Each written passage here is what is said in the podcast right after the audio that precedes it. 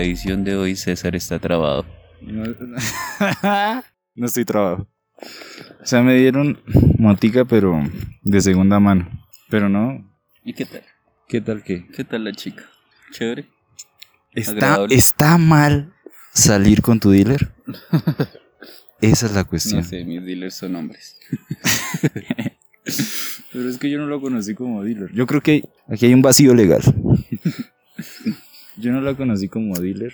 Entonces, hay una libertad de La, que... cana- la conoció y se dio la casualidad de que era dealer.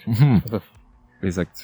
Entonces, el que sea dealer o no, no implica que la esté usando o que... Si la está usando. ¿Por qué? No sé, ¿tienen algo serio?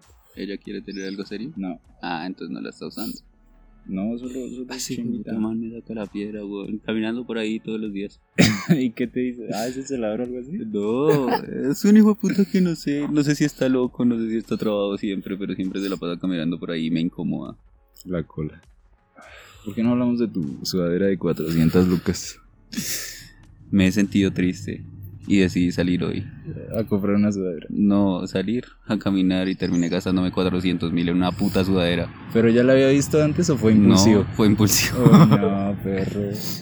No, no pensaba, o sea, sí pensaba comprarme algo a ver si me llenaba un Una poquito. sudadera, no, Yo digo unos tenis hasta así, pero una Pero es que sudadera. los tenis estaban en 400 mil como mierda también. Pues sudadera, sudadera, no de esas de, de textura esa que, que uno le hace con la uña y suena feo. No, o sea, tipo tela algodón. Entonces la puedo usar como sudadera o como pijama o como para salir. Cuatro, no, marica. Hijo de puta se me entró. Estaba pensando en hacer horas extras. Pues me Va pagan. a comprar otra sudadera. Mámelo, güey. No, si, hago, marica, si, hago no, ocho, weón. si hago ocho horas extra, me pagan pues lo que valen las horas Espere, espere, extra. espere, espere. ¿Cuántos días de trabajo valió esa sudadera? Eh, una semana. Mámelo, weón. Uy, hijo de puta. No importa. No, marica. Igual me lo hubiera gastado en un puto Switch que le siguen subiendo el precio. Y le quedan por ahí 3 o 2 años de vida, entonces nada. Y cada juego 220, no. Sí, ahorita No vale la pena. comprar una consola es un desperdicio de plata cuando no se puede comprar un PC. Me co- mejor me compro la torre y bajo todo pirata. El Leo está, el Leo está armando la torre, pero nos pusimos a hacer cuentas y le sale más cara, le sale como por 5 palos. Porque, o sea, le sale más cara respecto a qué. Pues porque el procesador y, el, y la graficadora valen como 3 millones juntos. Pero respecto a qué. O sea, más un cara portátil, respecto a a... un MSI o un Aorus un... Pero un portátil no vale Aero. la pena tampoco. Si va no, a ser pero- para ese uso. Es que uno piensa que una torre armada le va a durar toda la vida y que va a durará por ahí muchos 5 años, weón. Pero tiene la posibilidad de cambiar los componentes.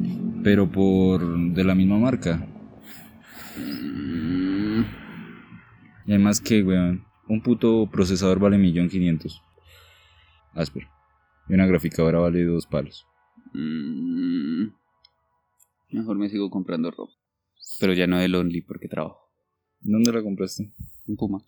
No, marica, es que ni la quiero ver. es una sudadera, es ropa negra y ya. Con la marca de Puma. Un Joker con la marca de Puma. Por ahí anda. Y me voy a comprar unos tenis con la marca de Puma. ¿Sabes que puedo comprar algo así en San Andresito? No me gusta, se decolora a los tres días. Por una décima parte. ¿Y eso no se va a decolorar a los tres días? No, Es de la oveja negra. supongo, espero. Espero que 400 mil valga matar una oveja negra. Que es construido por niños tailandeses en vez de colombianos. Nah, ellos escogieron esa vida, no yo. Le estaba diciendo, me pagan lo de las horas extra, pues el Sí. recargo de extra más el recargo de nocturna. Y si hago 8 horas, me pagan 25 dólares más, aparte de los recargos. Y pues como el dólar está una gonorrea, entonces tal vez las haga. La semana pasada se reguló, pero esta semana volvió a subir. Pero que regular que baje 100 20 pesos. 100 pesos bajó. Va- estaba en 3.760 y algo. Un solo día. No mentiras, como dos días. Y luego 2.830 creo que estaba ahí. 3.800. 3.830. ¿Se acuerda cuando el dólar estaba a 2.000? A 2.600 estaba una vez. No, una vez alcanzó a estar por debajo de 2.000. Sí, weón. Hace como unos que 15 10 años. años. Yo 10, creo que 15 10 años. Cuando Uribe era vicepresidente. Ultra. Yo no sé qué hacer. Qué asco, chaval. Estoy triste y vacía. Hablemos de lo que le había dicho, del terror, pero del terror nuestro. Porque yo creo que no tenemos el mismo terror que la gente normal. Eso suena muy único y diferente. Yo sé que no tengo el mismo terror que la gente normal. Bueno, hable de su terror. Comencemos con, la, con una anécdota. Junticos, los dos, cerquita de Dios. ¿Cuál anécdota cuando el piso se le movía porque fumó mota?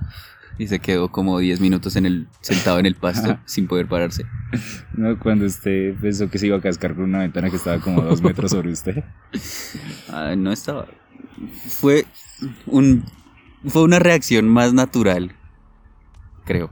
O cuando hice el beatbox del, del ringtone de Motorola. Y usted se lo creyó Uy, totalmente. marica, es que, weón, me sentí en un iShop de Motorola.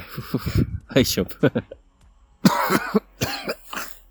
No, yo creo que cuando fuimos a ver It, que no quisiste ir a ver la segunda. Nah. Y ya vi el resumen. Y menos mal no la vi.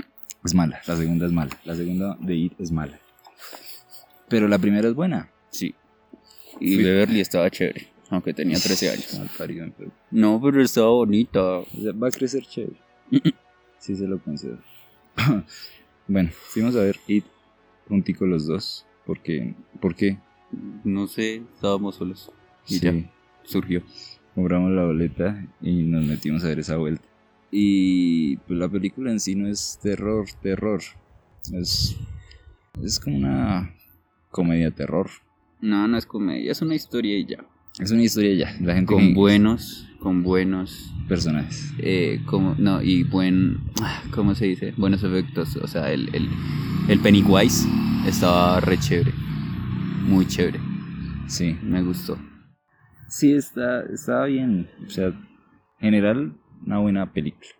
He, he- he escuchado gente que no le gustas porque no es terror. Pero qué importa si no es terror si es una buena película. Bueno, entonces entramos a la sala, agarrados de la mano, como tiene que ser. Y, y- y nos cagamos de la risa toda la película. Sí, un rato. Y la gente estaba fastidiada. Y, las y los entiendo. Y entonces ahí es donde, donde entra mi premisa de que no sentimos el mismo terror, al menos yo. Los monstruos. O sea, de niño obvio sí, Sí. pero Una ahorita- vez me caí por las escaleras porque vi una película de terror y se fue la luz y quería ir a la habitación de mis papás y el pasillo que da a la habitación de mis papás estaba al lado de unas escaleras y como salí rápido me fui de jeta y me tiré dos dientes y mi mamá se emputó conmigo. en lugar de ayudarme se emputó conmigo y ya. No, yo no. Me, pille que de niño me daban un jueputa susto. Las películas como las que vi, pues de niño, porque tampoco es que viera muchas. Me vi la del barco fantasma, la del amanecer de los muertos y el aro. Creo que eran las películas traumantes de niño. Mm, Yo solo me vi el aro, las de la masacre en Texas Uy, esa es buena. Y, y Silent Hill. Pero pues Silent Hill en, en su tiempo no me dio tanto miedo, o sea, me dio tristeza por la niña, por alguna Silent razón. Hill es áspera, weón. Ver a Pyramid Head real arrancando pellejos es áspera. Sí, y las enfermeras estaban ricolinas, No tenían cara. pero estaba pues chévere. Entonces, a lo que vengo con el que el terror, que el terror que yo siento no es el mismo que siente la gente normal, es porque ya no esas películas, ninguna película de miedo, miedo, me causa miedo. Creo que el, último director que de verdad aprecio, porque cree buenas películas, es Ari Aster, el que hizo Hereditario o Midsommar. Yo no he visto, eh, lo último que he visto de terror fue como dos capítulos de una serie de Netflix que se llamaba como The Haunted Hill House, algo así. Sí, yo la vi también. Y una Sí, la vi completa, es de Santica. No, no me acuerdo cu- cuál es el nombre, es de una vieja que está traumada y va a un pueblo, como todas las películas de terror. Y tiene como flashbacks, pero no me acuerdo, ¿Yo en qué estaba? ¿Yo qué estaba hablando? que no le da terror. Ah, que no me da terror, pero porque mi conciencia, yo no creo que evolucionó, o sea, de niño, de niño tenía mis problemas de, de concebir que era la realidad. Como unos ocho años, antes cinco, di- difuminaba lo que era realidad y, y ficción, o sueños, o lo que sea. Entonces, todo eso mierda de monstruos me daba miedo. Pero crecí y la introspección, el solipsismo, que siempre lo voy a llamar porque creo que es un parteaguas en mi vida. El entrar en esa época de creer que lo único que existe es mi conciencia. Ah, Ah, y durar durante un buen tramo de tiempo así. Y ir al psicólogo por esa razón. porque nada me lo tomaba en serio, porque nada era importante o real para mí. Entonces, ese es el punto a lo que mutó mi miedo.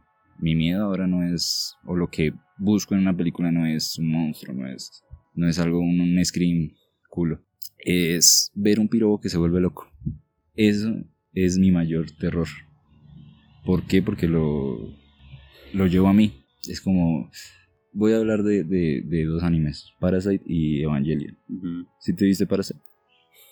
Solo me vi dos capítulos. ¿Y no te gustó? Como todo lo dejé a un lado. No, no, no que me- no me gustara, sino lo dejé de ver y se me olvidó como todo. Bueno, bueno, yo vi esos dos animes. Evangelion sí lo vi, obviamente. Me faltan unas películas. Esos animes los vi cuando tenía 17 años, cuando acababa de salir del colegio, cuando no sabía qué hacer con mi vida.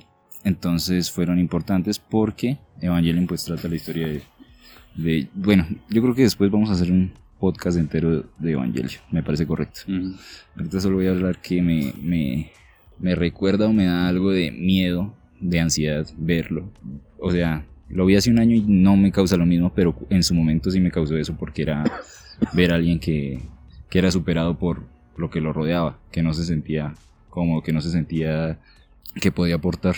Por eso para mí es real, no lo detesto, lo amo. La gente que lo odia, pues creo que no entiende la historia, porque la historia es no sobre robots gigantes, es Ujú. sobre alguien que sufre. Y Parasite, Parasite me gusta porque el personaje principal comienza siendo, comienza siendo un mierdas.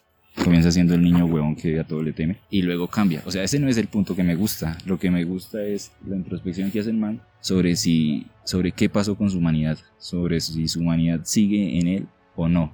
Después de que, bueno, el, el parásito lo infecta y cambia su forma de pensar o, o sus partículas llegan al cerebro y lo vuelve más lógico, más racional y deja de ser emocional. De hecho, llega un punto en el que no puede llorar porque se supone que es una partícula, una particularidad de solo los humanos, Mm. que ninguna otra especie puede hacerlo. Eso también lo, lo decía nuestra profesora de filosofía. Ajá. Y está equivocada. ¿También algún otro puto animal puede llorar? No, pues hay varios animales que lloran por los videos que he visto. Pero Sí, algunos animales pueden llorar, normalmente como una función fisiológica, para limpiar sus globos oculares. No se tiene mucha información sobre lágrimas resultado de un estímulo emocional. Los mamíferos son los animales que más presentan estas características depresivas. Un ejemplo serían los elefantes, que lloran cuando se separan de la manada o cuando muere un integrante. Ay, nos van a matar Estamos, estamos en, en un parque en un parque a las 9 de la noche. a las 9 de la noche, hablando mierda. En una ciudad que pues es relativamente segura. A ratos, A ratos. a ratos, pero apuñalaron a mi papá. Fuerte. Fuertes declaraciones. Bueno, el punto es que ese es el terror que ahora me, me raya. Otra experiencia sería ver el número 23, que el- creo que es una mala película. A mí no me gustó. Es una mala película, me pare- creo que todo el mundo la ve así. Pero el, el viaje del protagonista me rayó tanto, weón, que duré como tres semanas pensándole y echándole cabeza a la película. Cosa de que había días que no podía dormir. Mm. ¿no? O sea, ese es el terror que me llega a mí. ¿Por qué? Porque para mí la pérdida de identidad o la locura es un terror real. Mm. Bueno, creo que no, no sé si hablar sobre, sobre cómo es mi vida normalmente. Adelante. Adelante. Yo no tengo mucho que decir. No tienes mucho que decir. Bueno, entonces. eh, desde niño voy al psicólogo, niño es 12, 13 años. Pero la- el diagnóstico ha cambiado unas 3, 4 veces. Lo primero fue trastorno esquizoide, es que no me siento bien en sociedad. No me siento bien dentro de un grupo. Y lo segundo era trastorno bipolar afectivo, que eso, sí me lo dieron hace poquito. Porque pues reacciono de cierta forma. Mi comportamiento, mi carácter, mis emociones reaccionan de acuerdo a, los estímulos externos. Y el, la última enfermedad fue, pues enfermedad no, trastorno, fue ciclotimia. Entonces para resumir, mi, mi, digamos, de 10 días son como una vieja hormonada todo el tiempo. Pero de mis 10 días, 8 soy súper neutro y no, no muestro casi emociones. Mi personalidad base es alguien muy objetivo que no demuestra muchas emociones. Pero de esos 10 días hay un día bueno que me siento feliz y no sé por qué. Y también hay un día malo que me siento triste y no sé por qué. O sea, los 10 días es chimeando. Puede ser mucho más tiempo, puede ser mucho menos tiempo. Ahí hay dos, dos características que, que afectan eso, las, los comportamientos endógenos y exógenos. Endógenos es que ocurre porque yo no me siento bien o que algo me pasó, pero emocionalmente mío, o sea, nada de que alguien me dijo algo o en mi vida pasó algo relevante, no, algo propio mío. Y lo otro es pues lo exógeno, que es una personalidad reactiva al, al comportamiento, a lo que ocurre normalmente, que es lo normal, una persona es así normalmente, pero lo otro no. Entonces siempre tuve ese miedo, o sea, no siempre, sino se fue cultivando el miedo a perder mi identidad, a no saber quién soy, cuándo soy o lo que soy. ¿Lo pillas? Yo ahorita explico lo mío. Bueno, pues, pues por eso quería hablar del miedo, porque no para todo el mundo es lo mismo. Las películas o, los o las historias que a mí me llegan son el desarrollo de un personaje, una, un buen contexto y el desarrollo de un personaje. Eso es lo que me llega a mí. Hay gente que le llegará monstruos, hay gente que le llegará brujas, hay gente que le llegará no sé qué más, miedos, filias. Las filias también son muy interesantes y también me, me, me, rayan, pero no de la misma forma que ver un, un, personaje destruido. Aunque normalmente las filias causan eso. Entonces... Va de la mano. ¿Qué? Va de la mano. Va de la mano, exacto. Ahí creo que el, la última que, que, me afectó como una filia como tal fue las, las historias de Junji Ito, las aberraciones o fijaciones o obsesiones es Uzumaki, que trata sobre, sobre un pueblo que tiene cierta maldición y la gente comienza a enloquecer viendo espirales o cualquier cosa relacionada con espiral y pues se van relacionando varios cuentos aparte que luego se juntan en lo que es toda la ciudad. Entonces es muy interesante. Creo que es mi terror personal. No sé qué quieras hablar, paquete. Lo creo que hay muchos temas a desglosar próximamente. paquete. Ah, Deberíamos hablar de nuestros nombres. Como Alirio, Alirio es nuestro nuestra voz en off que, que, nos corrige. que nos corrige y aportará de vez en cuando. O digamos, si no sabemos algo, diremos Alirio, Ajá. ilumínanos y hablará él Ajá. en postproducción. Eh, bueno, y tu nombre es Paquete. Luego hablaremos de lo fuerte que. O la razón por la que. no, no hay que hablar de la, la razón, es estúpida y no no, no merece la pena ser contado. Y ahí me dicen negro pues porque soy negro, o sea... Pues no es negro, pero es lo más negro de, nuestro grupo usualmente. Eh, o sea, la imaginación de la gente aquí es brutal. Eh, a ver, respecto a historias, respecto a animes, películas, no tengo mucho que contar porque como ya mencioné, le pierdo el interés súper rápido. Obviamente cuando estaba joven, pues veía los animes más populares, eh, las películas básicas de superhéroes. Nunca me... Ah, esto. Entonces sí, puedo aclarar que la razón por la que las historias me afectan tanto es porque soy obsesivo. Eh, no disfruto de casi nada. O sea, literal ni dormir ni comer me hacen mucho, mucho placer o algo así. Le generan satisfacción. Exacto. Entonces, lo que reemplazo lo que de verdad me genera placer es hablar con alguien que me, que me llene la cabeza o una historia súper compleja que me haga sentir ahí. Entonces por eso mi obsesión con las historias, porque es de los pocos placeres que todavía tengo. Razonable. Eh, a ver, ¿qué? no, háblanos. Háblanos de tu experiencia en el terror.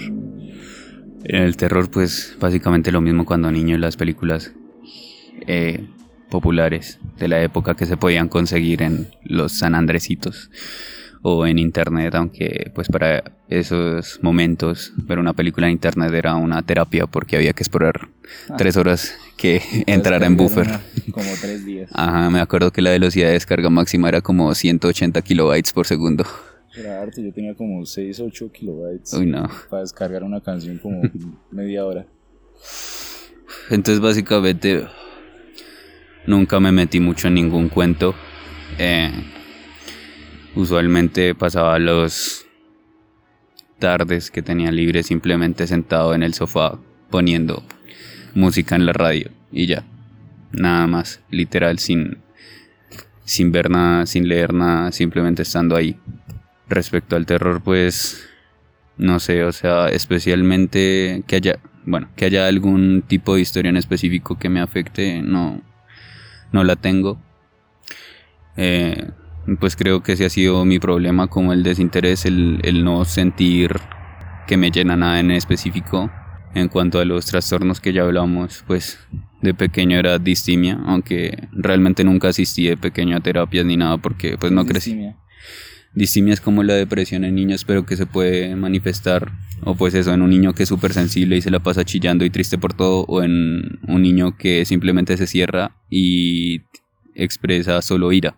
En mi caso era ira, pero no la podía expresar hacia los demás. Entonces siempre era como el autodesprecio, el auto... Sí, como un odio enfocado en mí mismo. Y ya pues después eso evolucionó porque pues no fue tratado, no se le dio la importancia que necesitaba. Eh, básicamente siempre me refugié en la música. O sea, ¿tú crees que si, que si hubiera sido tratado, hubieras, estarías mejor ahorita? Puede ser. O sea, yo creo que también dependió muchísimo del entorno familiar. Mi familia no, o sea, como, bueno, mis papás empezando son mayores. Mi mamá me, yo nací cuando mi mamá ya tenía 40 años y mi papá tenía 48. Son épocas muy distintas, en donde esas, como esos trastornos ni siquiera están concebidos en la mente de ellos. Entonces, pues nunca se le prestó atención. La, las únicas conversaciones que siempre teníamos era acerca de si iba bien en el colegio o no. Y ya. Pero pille, o sea, a mí me encontraron eso relativamente pronto, 12, 13 años es pronto. Ujú. Pero yo no creo que haya servido ni mierda. Yo creo que me haya pasado lo que me haya pasado. Lo que a mí me, me detonó mi, mis cosas fue mi propia cabeza. Sí.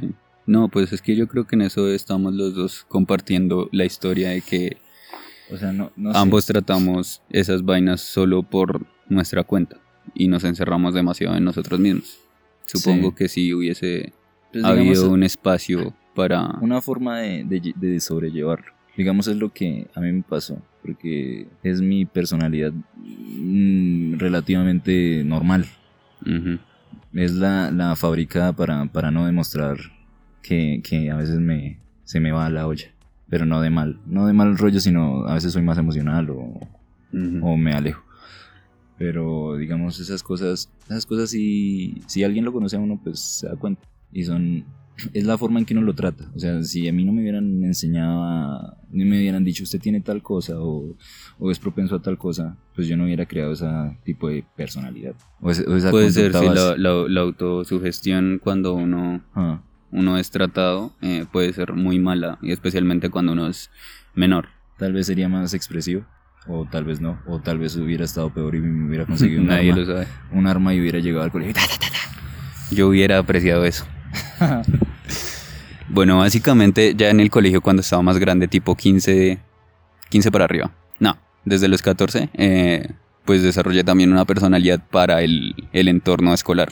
Porque obviamente si en ese entorno donde la gente es estúpida, Ah, E esa es inmadura. otra cosa. Cuando uno, uno, uno- cuando uno tiene más, más autodescubrimiento o, o cuestiona más las cosas, pues madura más rápido. Y eso también me pasó. Eso creo que a las personas que tienen eh, traumas o cualquier tipo de, de, ¿cómo es que se llama eso? De inclinación hacia, hacia algo emocional o, o psicológico, pues tiende a madurar más rápido porque, porque pues deja esa etapa de niño más, más atrás. Entonces es normal que uno entre compañeros se sienta raro, sienta que no encaja. Exacto, a eso iba. Pues en, en el colegio tampoco era. O sea, yo me considero que todo el mundo me veía como súper normal. Pero pues era porque yo proye- intentaba proyectar eso, pues para evitar más problemas, obviamente. Porque cargar con eso y encima que a uno se la monten o anden jodiendo en, en, en donde uno tiene que pasar gran parte de su día, Ah, pues es un peso más. Entonces, siento que cuando yo salí a la universidad fue un cambio total porque pues consideré ya que la gente era más madura que uh, más o menos. Más o Entonces, en la universidad mi círculo social se redujo inmensamente. Es que ahí uno no tiene un círculo de gente obligado. No puede Exacto. relacionarse con mucha más gente o entrar a clase, ver a la gente y no volverlos a ver. Entonces no hay esa, esa presión de, de tener que, que ser reconocido por el resto de gente. Exacto. Entonces uno puede ser como se le salga. Como se le cante el orto. Mm. Y ya, básicamente después de eso me fui quedando más solo. No digo que haya sido algo malo, pero pues al, al notar que, que ya no tenía que fingir nada, siento que dentro, dentro de cierta parte ese, ese fingir me ayudaba. Y al perder eso, pues como que perdí el placer en, en hacer muchas cosas que antes podía que, que las hiciera solo por encajar, pero pues siento que de todas formas me hacían algo de bien. Eh, pues ya después fue cuando caí más, más bajo. Terror, algo de terror. Por eso. ¿Cómo te afecta el terror? No, o sea, a eso voy. Ah, no. Ah, Entonces te amo.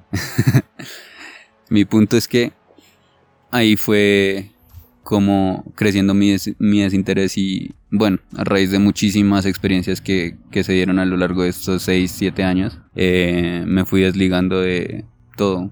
Actualmente el único terror que tengo es ese de, de que no siento ningún estímulo, de que pierdo el interés, importante. pierdo el interés en todo inmediatamente y en todo me refiero a todas las relaciones interpersonales, a, a, a las actividades que hago. O sea, básicamente tengo que obligarme a hacer las cosas que hago, pero no puedo encontrar un lado positivo en el que yo diga estoy haciendo esto porque me, me genera una satisfacción. Todo se convierte en una obligación, hasta las actividades más mínimas, más banales, más cotidianas. Entonces, pues mi terror actual es ese, no, no volver a encontrar algo que, que me satisfaga o me despierte el interés y ya. Eso, continuar sintiéndome vacío por el resto de- del tiempo que me queda. Es decepcionante. Es muy decepcionante y, y pensar en eso solo ayuda a que me decepcione más. Entonces, continuemos. Viejos que hay. Yo quería hablar de historias, Pero ya me deprimí. pero ya me deprimí. Pero, pero, pero es que tu terror no se puede manifestar en una historia. Es solamente tuyo. Pues no sé. Tal vez por eso no me, no me, no me quedo enganchado a, a casi nada relacionado con eso, con algún tipo de entretenimiento que me. Bueno, alguna rama de. Sí, de entretenimiento que me ofrezca un tipo de historia así. Es como. mm, ¿Y qué? Ah, y respecto al, al, al trastorno, a mí también me diagnosticaron el bipolar afectivo eh, los episodios esquizoides supuestamente aislados, porque hubo una época en donde eh, me sentí extremadamente mal y tenía como ataques de pánico y delirios de persecución y literalmente sentía todo el día que tenía alguien en mi espalda, no podía descansar ni siquiera cuando me acostaba boca arriba en mi, en mi, en mi cama. Siempre sentía, tenía esa sensación de peligro, de persecución. Pero eso sí puede ser un terror. Un tipo Pues, de o terror. sea, es que como tal, nunca me dio miedo. Nunca me dio miedo que alguien me, me, me persiguiera o me fuera a hacer daño. Era, era como la incomodidad, el fastidio de no, de no poder, como, sí, como afrontarlo, como pararlo. Wow. Eso sí me daría el resto de terror. Y últimamente me está pasando y me fastidia de nuevo y me emputa. Y básicamente ese trastorno bipolar afectivo, en mi caso, se manifiesta en que eh, cuando mis emociones se detonan, o sea, tengo dos emociones dominantes, que son o ira, que como ya dije, no la puedo expresar hacia los demás, sino hacia mí mismo, o tristeza absoluta. Pues esto es importante, o sea, que tengamos los mismos trastornos no quiere decir que vamos a, a reaccionar de la misma forma. Cada persona tiene su forma de reaccionar. Exacto, y es que, no sé, siento que esas clasificaciones son tan subjetivas. Marica, los psicólogos no saben un culo. No, me- no, para.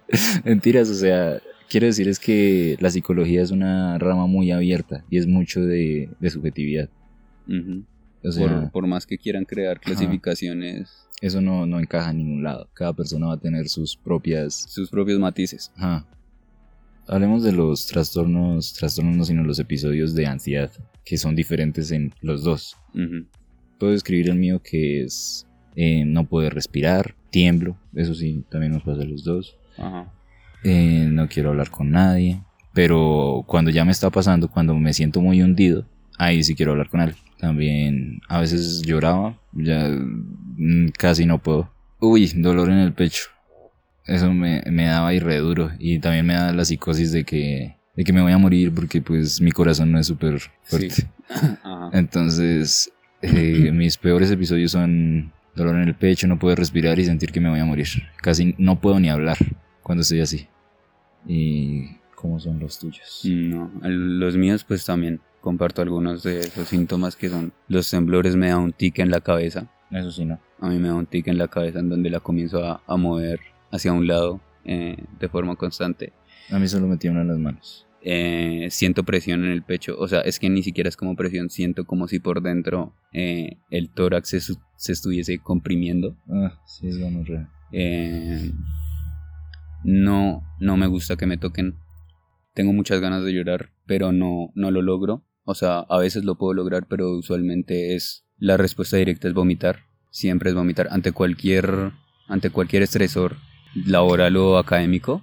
Son las ganas de vomitar y es desesperante. Y básicamente no me pasa eso de que de que no quiero hablar, o sea, en general sí no quiero hablar, pero entonces cuando sean las ocasiones en las que puedo hablar, en ese en ese instante obviamente ayuda, pero luego No, yo. siento que luego siento que me siento totalmente estúpido por haberlo hablado y Porque, siento como como un una Porque en ese momento una- uno le da muchísimo peso y puede creer que la gente lo ve como. Como pues no es tan importante. o no es eso, es es como igual, por lo menos para mí es vale, para qué lo hablé, no va a cambiar nada, simplemente me van a comenzar a ver como un más No, enfermo. Y y pues ese no es el punto, a mí no me gusta no me gusta que tengan esa imagen de mí. Odio que me sientan lástima. Eso es lo que más odio. Yo, yo no hablo, yo no hablo es cuando me comienza la, la, la ansiedad.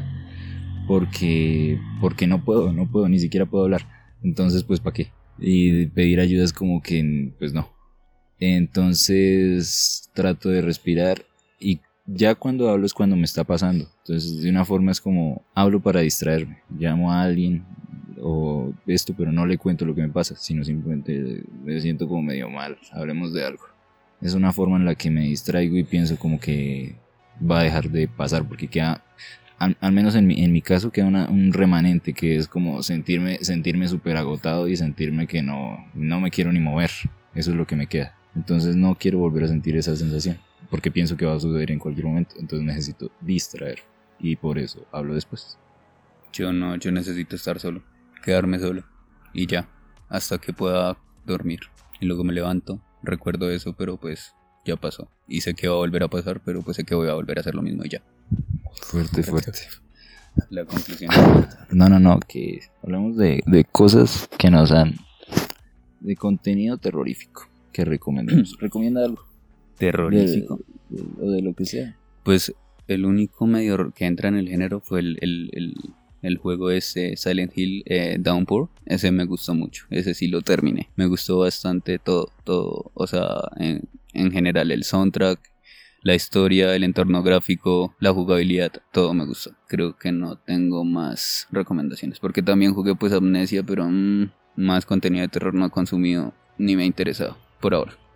Eh, yo de terror no tengo mucho que, que, recomendar porque tampoco es que lo, lo siga o lo espere. o No, no me causa mucho, entonces pues no lo espero. Y las películas que de verdad me causan terror, pues la clasificación no es terror, entonces podría recomendar de terror moderno las películas de Ari Aster, Hereditary y Midsommar. No es el terror clásico, entonces...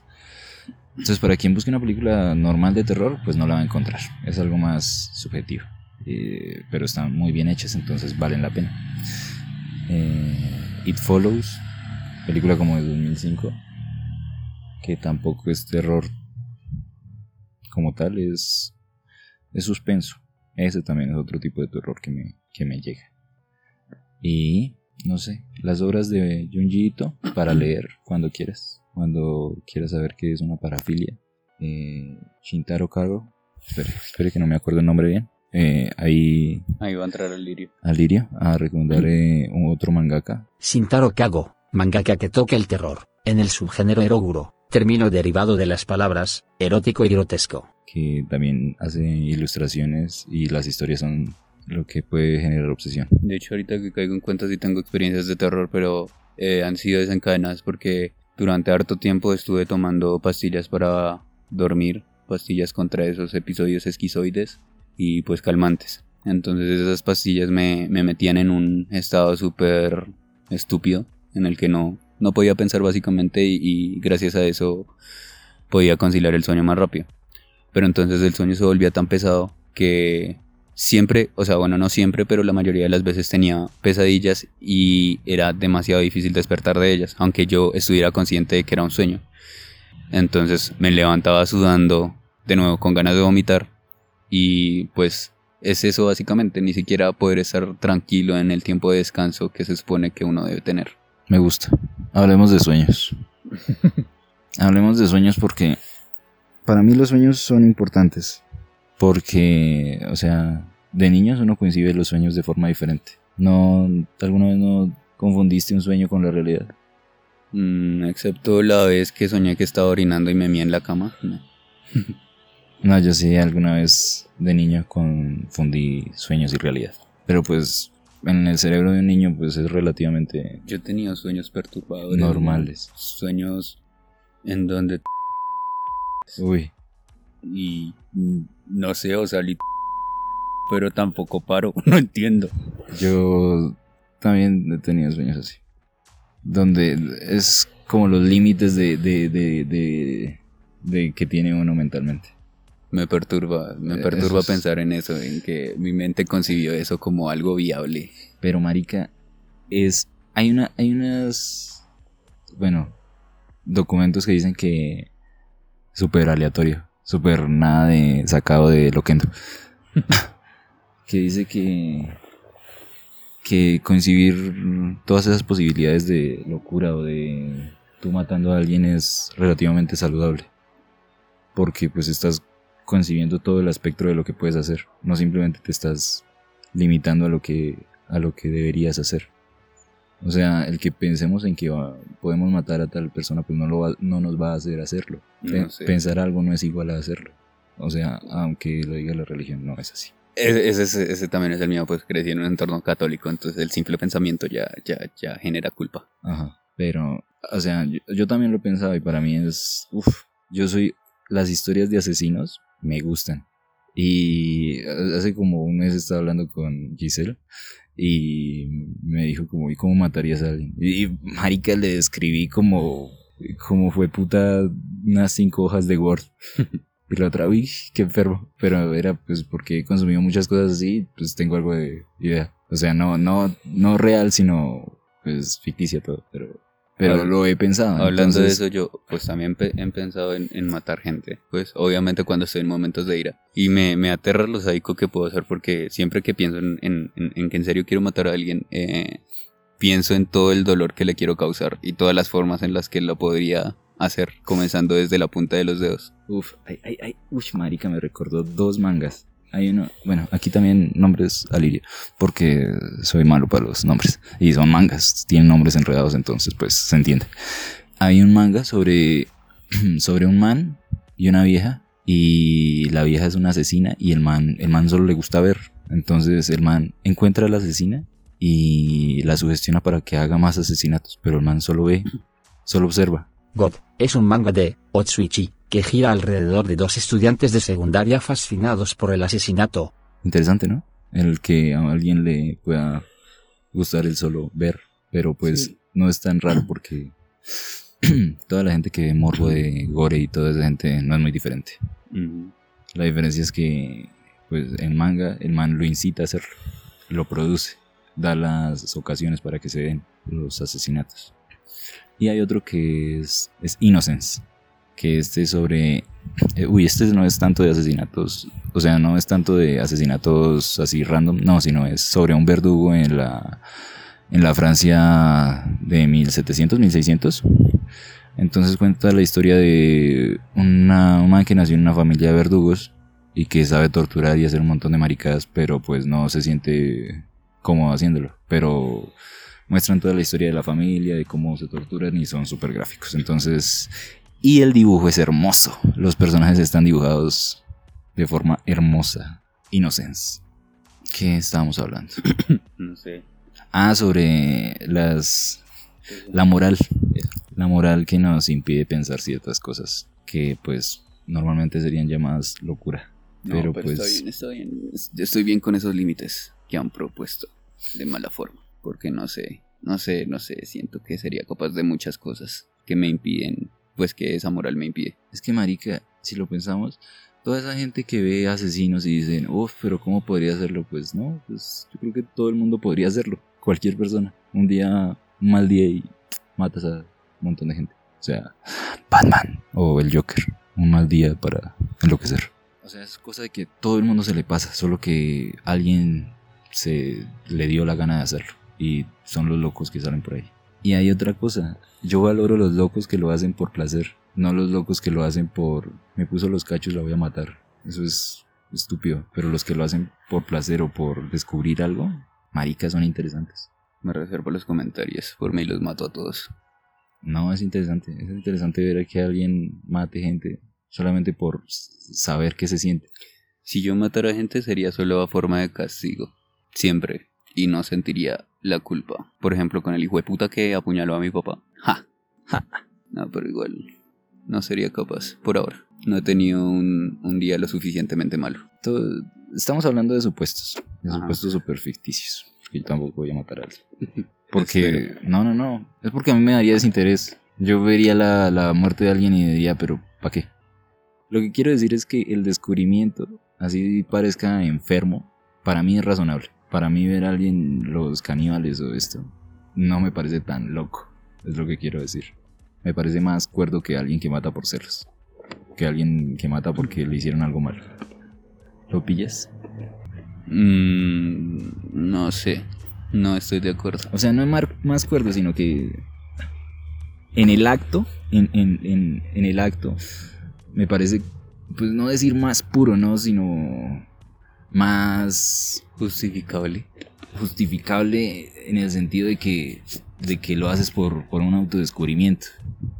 O sea, hay, hay un valor ahí. Aprendiste algo. No me parece, no me parece razonable la, la, la relación costo-beneficio en esa situación. O sea, sí, muy gonorrea y qué piros tan locos, pero, pero interesante. O sea, no di- o sea, es que no le doy validez a ni mierda, no.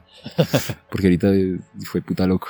No, sino que es, es interesante, hay, hay algo que observar, hay algo que valorar. Por Algo eso, que analizar. algo que analizar, exacto. Veo alguien que- Véanse Mindhunter. Exacto, tremenda serie. Y tiene como cuatro capítulos de mi director favorito de todos los tiempos. 10 de 10 10 IGN. David Fincher. El mejor director que existe. Y no porque haga cosas súper locas, no, sino porque todo lo que hace es. está medido y en, en, en, en general es un producto redondo. Los directores así súper alocados. Eh. Pero alguien que sabe hacer todo de forma relativamente perfecta. Muy chimba. David Fincher. Todo lo que hace. No sé de directores, no sé de productores. Solo sé que me gusta el Fede Lobo. Muy loco, muy loca la vida. Muy loco lo que se avecina a la vuelta de la esquina. 51 ya No, suficiente, suficiente. No, no. Mi hermano.